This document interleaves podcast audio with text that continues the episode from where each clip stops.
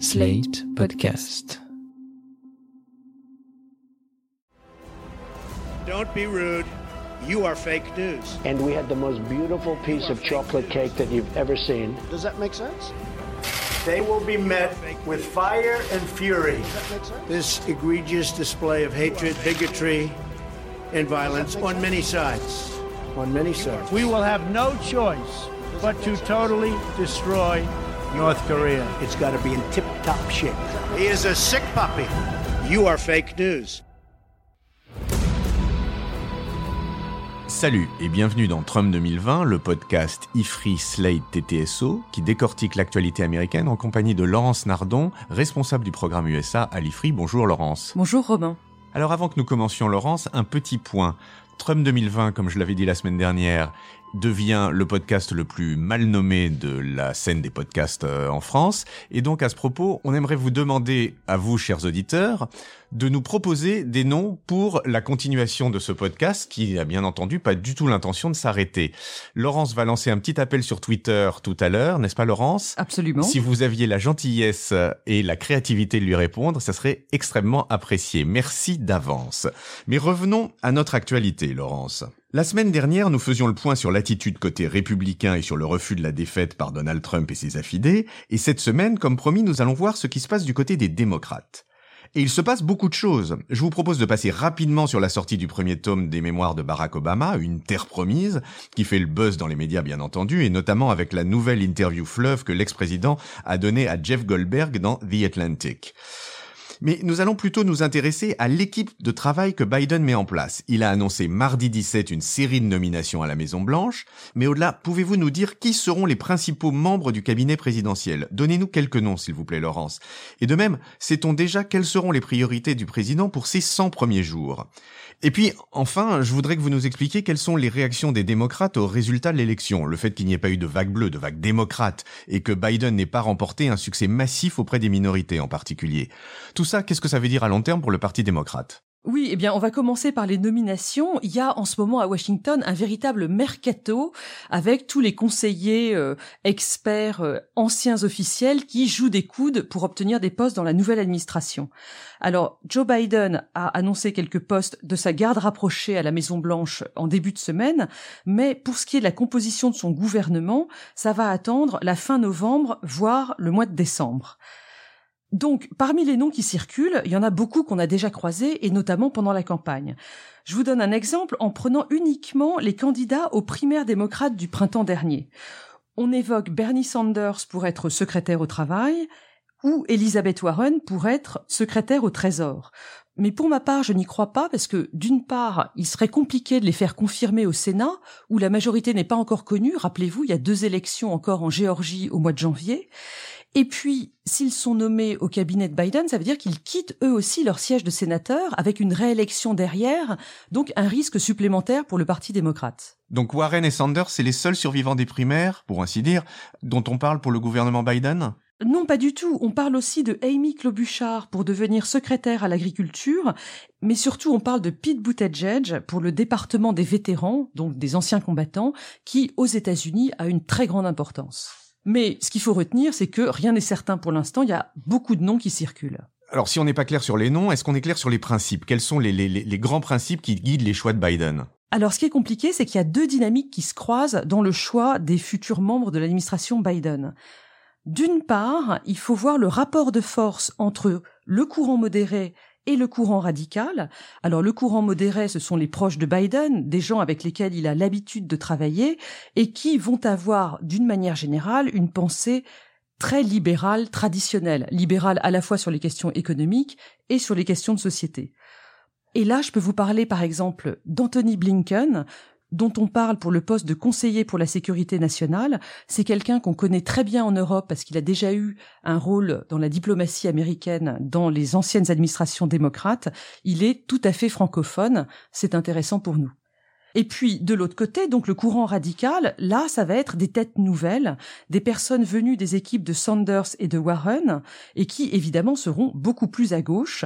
On peut s'attendre à ce que les républicains les dépeignent soit comme des communistes enragés avec le couteau entre les dents, soit comme des progressistes attachés à détruire le socle des valeurs morales de l'Amérique. Ok, donc ça c'est une première dynamique. C'est quoi la seconde dynamique dont vous parliez? Eh bien, c'est l'exigence d'inclure des gens issus des minorités. Biden l'a dit, il veut que son gouvernement ressemble à l'Amérique, entre guillemets. Et du coup, on prévoit qu'il y aura beaucoup de femmes dans ce cabinet. Elles pourraient notamment être nommées aux quatre postes les plus importants, la justice, la défense, le trésor et le département d'État. On parle aussi de latinos, comme par exemple la gouverneure du Nouveau-Mexique, Michelle Lujan Grisham, qui pourrait être nommée à la santé et aux services humains.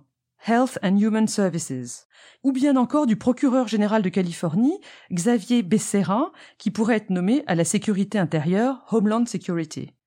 Et puis bien sûr, on s'attend à la nomination d'Afro-Américains à des postes centraux comme par exemple le Trésor ou l'agriculture. Mais alors pour les postes de la Maison Blanche, la garde rapprochée de Joe Biden, qui ont été annoncés hier mardi 17, qu'est-ce que ça donne? On trouve un peu de diversité avec Cédric Richmond, un représentant de Louisiane afro-américain, qui a été nommé au poste de communication de la Maison Blanche, Public Outreach. Mais pour le reste, ce sont des habitués du clan Biden, plutôt blancs. Alors il y a Ron Klein, qui va être le chef ou directeur de cabinet de la Maison Blanche, quelqu'un avec qui euh, Biden travaille depuis longtemps et avec lequel il est en confiance. Une femme, Jen O'Malley Dillon, qui a longtemps travaillé avec lui également, qui sera directrice de cabinet adjointe. Et d'une manière générale, des gens plutôt modérés, vraiment pas des radicaux, Steve Ricchetti, qui sera conseiller du président, est par exemple un ancien lobbyiste pour l'industrie pharmaceutique. Oui, effectivement, on n'est pas sur du communiste avec le couteau entre les dents.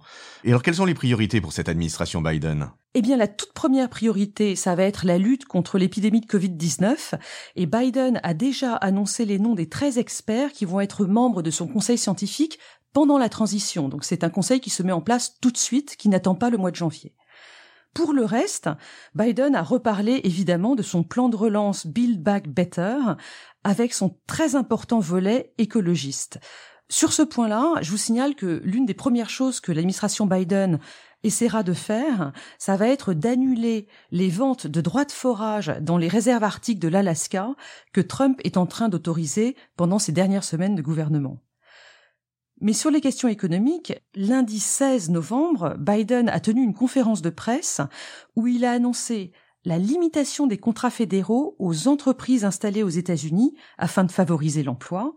Il a aussi annoncé le salaire minimum fédéral à 15 dollars, une mesure qui est réclamée depuis très longtemps par les minorités notamment. Et il insiste enfin sur le passage de la loi Heroes, une nouvelle loi de soutien à l'économie et aux ménages, qui annonce un budget de 3 000 milliards de dollars. Cette loi a déjà été votée par la Chambre, mais Mitch McConnell, le chef des républicains au Sénat, a refusé de lancer son examen dans la Chambre haute.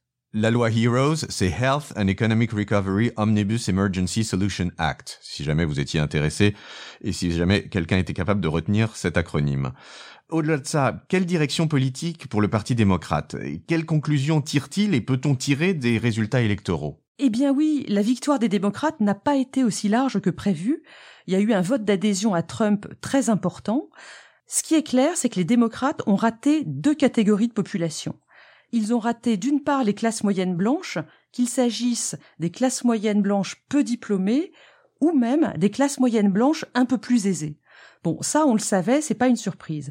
Mais ils ont surtout raté le vote des minorités, chez lesquelles leur succès n'a pas été aussi massif que ce qu'on attendait. Et ça, c'est très étonnant. Laissez-moi vous parler de chiffres un petit peu. J'ai été chercher les sondages de sortie des urnes conduits par la firme Edison Research. Elle montre que chez les latinos, il y a eu un succès de 65% pour Biden, 32% pour Trump. Ce qu'on voit, c'est que, à la marge, les latinos sont relativement séduits par la personne de Trump et notamment son côté entrepreneurial. On l'a vu en Floride avec les Cubains, mais ça c'est habituel, mais on l'a vu aussi au Texas que les républicains n'ont finalement pas perdu. Rappelez-vous qu'on parlait du Texas comme basculant éventuellement côté démocrate.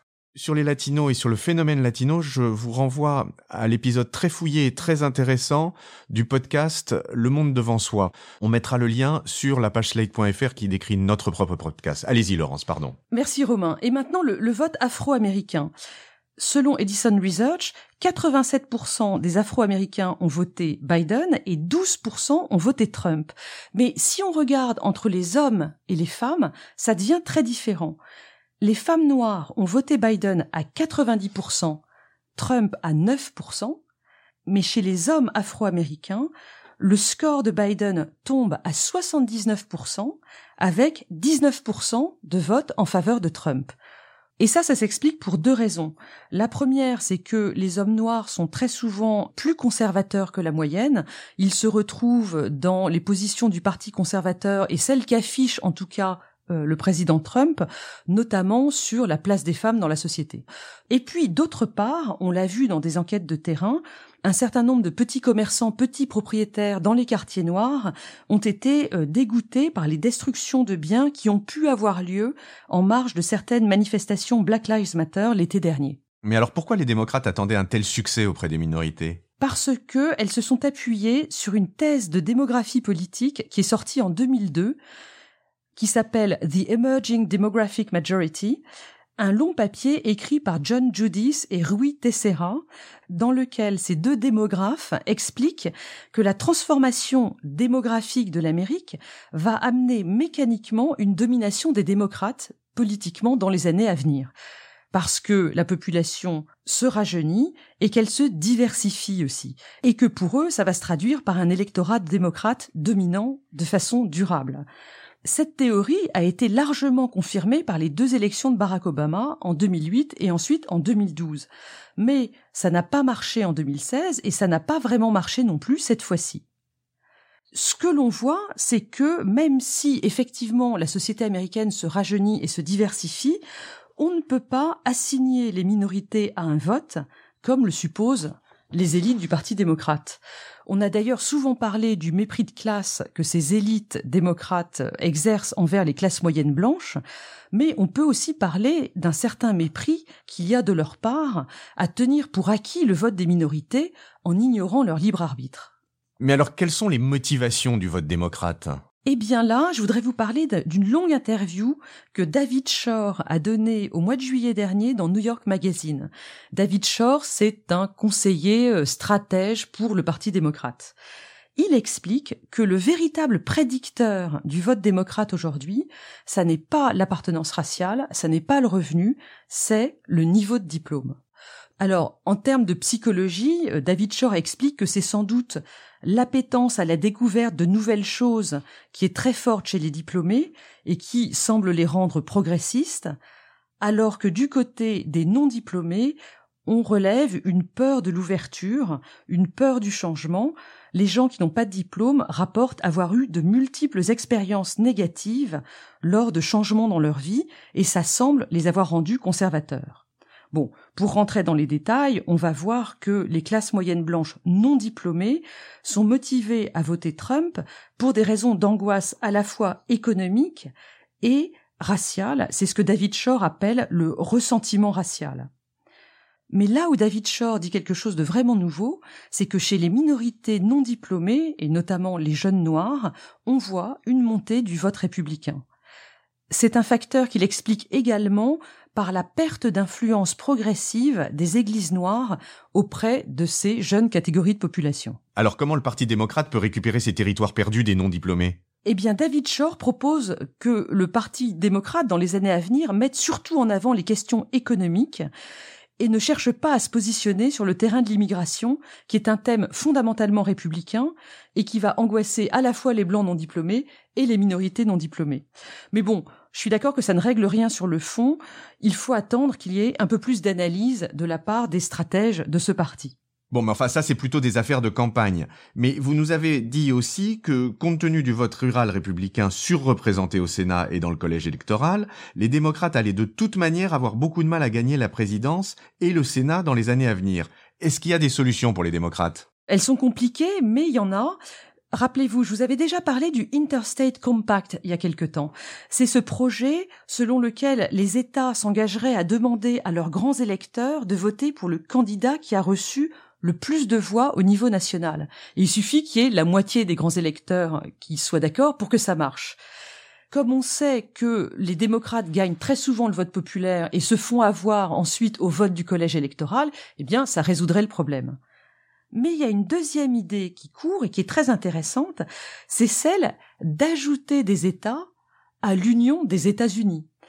le district de Columbia, mais aussi Porto Rico, Guam, Samoa ou les îles Vierges pourraient finalement accéder au statut d'État des États-Unis. Ça peut se faire sans un amendement à la Constitution, mais par une simple majorité au Congrès, donc c'est relativement simple. Et comme ces États votent plutôt démocrates, eh bien ça ajouterait mécaniquement des sénateurs démocrates au Sénat des États-Unis. On n'en est pas là bien évidemment, mais ce sont deux projets qu'il faut suivre du coin de l'œil. Sur ce sujet, je vous signale la note récente qui a été publiée à l'IFRI par Soufiane Al-Sabag, et dont vous aurez le lien dans la description de ce podcast. Eh bien donc tout n'est pas perdu pour le Parti démocrate, et nous laisserons nos auditeurs décider si c'est une bonne ou une mauvaise nouvelle, et d'ici là, je vous dis à la semaine prochaine, Laurence. Au revoir Romain. Retrouvez Trump 2020 chaque semaine sur Slate, TTSO, Lifree et sur vos plateformes de podcast préférées.